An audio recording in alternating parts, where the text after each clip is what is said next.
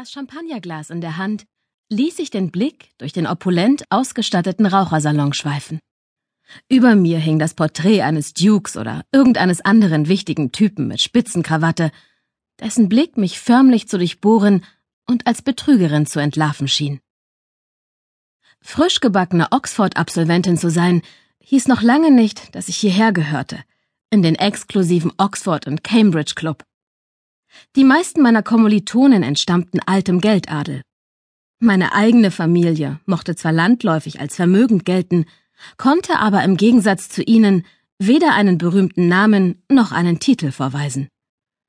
Ich trank mein Glas aus und verfluchte insgeheim meine beste Freundin Annabel, die mich zu der offiziellen Abschlussfeier überredet hatte. Clara, da bist du ja! Annabel stürzte sich auf mich, grub ihre langen, perfekt manikürten Fingernägel in meinen Arm und zerrte mich in Richtung eines Grüppchens junger Männer. Ihr aggressiver Auftritt stand in krassem Gegensatz zu ihrem Äußeren. Ihr blondes Haar war zu einem eleganten Knoten im Nacken frisiert, nur wenige Zentimeter über dem symmetrisch sitzenden Verschluss ihrer Halskette.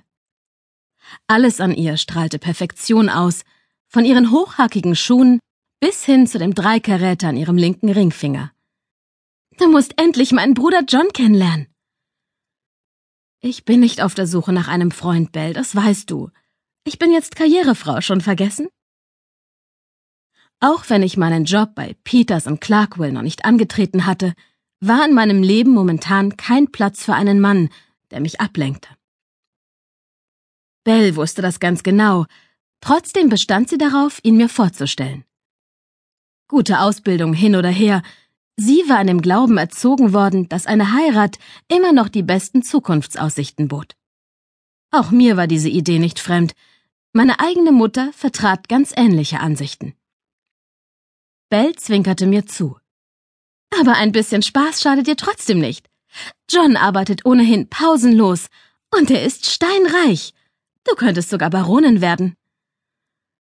Nicht für jeden sind Geld und Macht Kriterien für Attraktivität, gab ich halblaut zurück, um all die Reichen und Mächtigen ringsrum nicht vor den Kopf zu stoßen. Bell blieb so abrupt stehen, dass ich sie fast über den Haufen rannte. Hast du schon mal mit einem reichen, mächtigen Mann geknutscht? Oder warst mit einem im Bett? flüsterte sie mir ins Ohr. Unsicher biss ich mir auf die Unterlippe und sah mich um. Bell wusste genau, dass es bislang nur einen einzigen Mann in meinem Leben gegeben hatte. Daniel, meinen Ex-Freund, der weder reich noch mächtig war und aus seiner Aversion gegen beides kein Geheimnis machte. Während ich mich inmitten all der Oxford-Aristokratie oft minderwertig fühlte, empfand er nur eines Wut. Zumindest stammte ich aus einer wohlhabenden Familie. Allein bei der Erinnerung an das hässliche Ende unserer Beziehung lief es mir kalt den Rücken hinunter. Ich hatte im letzten Jahr mit ihm Schluss gemacht, aber selbst jetzt noch ließ mich der Gedanke an ihn erschaudern. Bell, der meine Reaktion nicht entgangen war, seufzte. Daniel zählt nicht. Die makellose Porzellanhaut zwischen ihren sorgsam gezupften Brauen legte sich in Falten, und Bell schüttelte unwillig den Kopf. Doch dann grinste sie verschmitzt. Wärst du mit einem der Männer im Bett gewesen, von denen ich rede, könntest du dich mit Sicherheit daran erinnern. Dass du deinen Bruder für geeignet hältst, gibt mir zu denken, sagte ich und zog vielsagend eine Braue hoch. Wie nah steht ihr euch nochmal?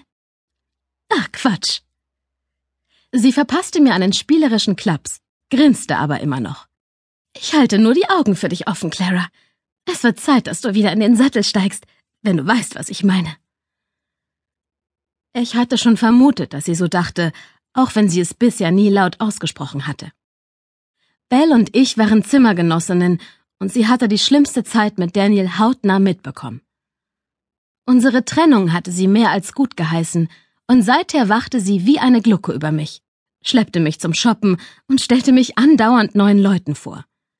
Und nach einer Weile hatte sie, logisch, auch erste Versuche unternommen, mich zu verkuppeln.